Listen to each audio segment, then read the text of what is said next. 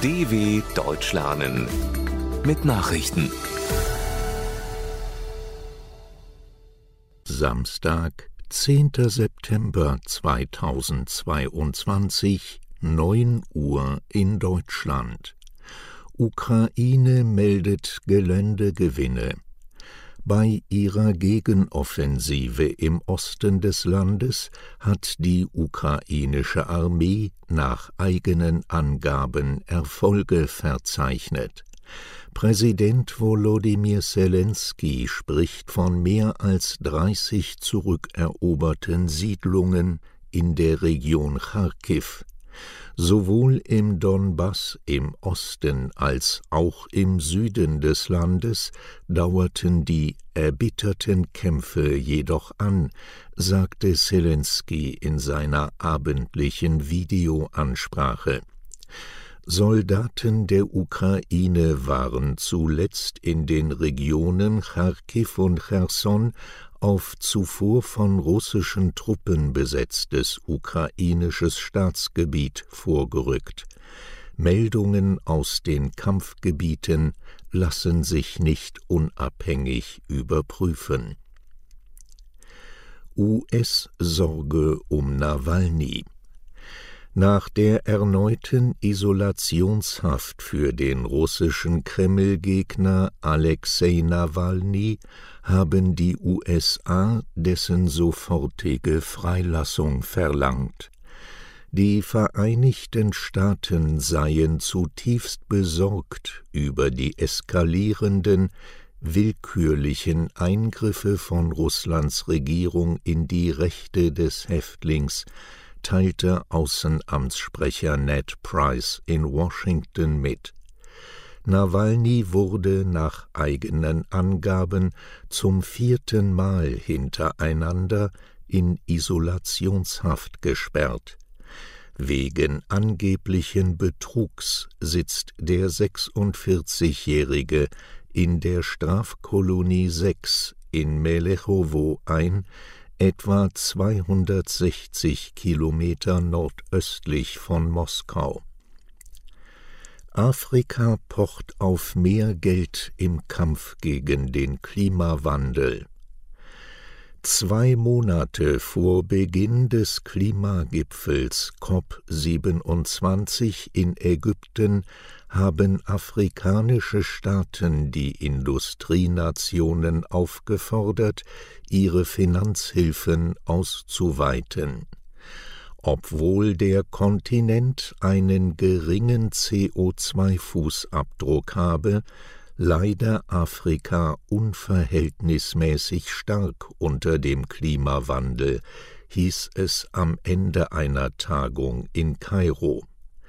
Im Abschlusskommuniqué warnten die afrikanischen Umwelt-, Finanz- und Wirtschaftsminister zudem vor einer abrupten Abkehr von fossilen Brennstoffen. Dies würde die Entwicklung Afrikas gefährden.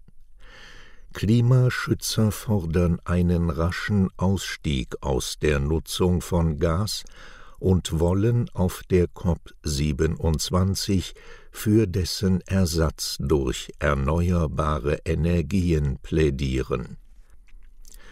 UN-Reaktion auf Todesstrafe für Lesben die Sprecherin des Menschenrechtsbüros der Vereinten Nationen, Liz Throssell, hat sich besorgt über Todesurteile gegen zwei lesbische Aktivistinnen im Iran geäußert. Die beiden Frauen seien unter dem vagen und weit gefassten Vorwurf der Korruption auf Erden verurteilt worden, beklagte Throssell. Ihre Gerichtsverfahren seien zudem offenbar weder fair noch rechtsstaatlich gewesen. Die Urteile fällte ein islamisches Revolutionsgericht in der Stadt Urmia. Den Aktivistinnen wurde laut Unterstützern vorgeworfen, Homosexualität befördert zu haben Gleichgeschlechtliche Sexualität steht im Iran ausdrücklich unter Strafe. Charles nennt Queen als Vorbild. Großbritanniens neuer König hat in seiner ersten Rede angekündigt, wie seine verstorbene Mutter der Nation lebenslang zu dienen. Elisabeth II. sei Vorbild und Inspiration gewesen, sagte Charles III. in der Ansprache. Er fühle tiefe Dankbarkeit für die mehr als siebzig Jahre, die die Queen voller Würde und Pflichtgefühl gedient habe jedes Mitglied seiner Familie könne bezeugen, dass Elizabeth dies mit Wärme, Humor und einer unbestechlichen Fähigkeit verbunden habe, das Beste im Menschen zu sehen. An diesem Samstag wird Charles offiziell zum neuen britischen König proklamiert. Konservative beschließen Frauenquote. Deutschlands Christdemokraten führen schrittweise eine befristete Frauenquote bei der Vergabe von Parteiämtern ein. Nach einer kontrovers geführten Debatte stimmten auf dem CDU-Bundesparteitag in Hannover 559 Delegierte für einen Kompromiss, den Parteichef Friedrich Merz vorgelegt hatte. 409 Delegierte stimmten dagegen, elf enthielten sich. Die CDU hat sowohl unter den Mitgliedern als auch in Parlamenten einen unterdurchschnittlichen Frauenanteil. Im Bundestag sind knapp 24 Prozent der christdemokratischen Abgeordneten weiblich. Zählt man alle vertretenen Parteien zusammen, hat das deutsche Parlament einen Frauenanteil von 35 Prozent. Polio-Alarm in New York die Gouverneurin des US-Bundesstaats New York, Kathy Hochul, hat den Katastrophenfall ausgerufen.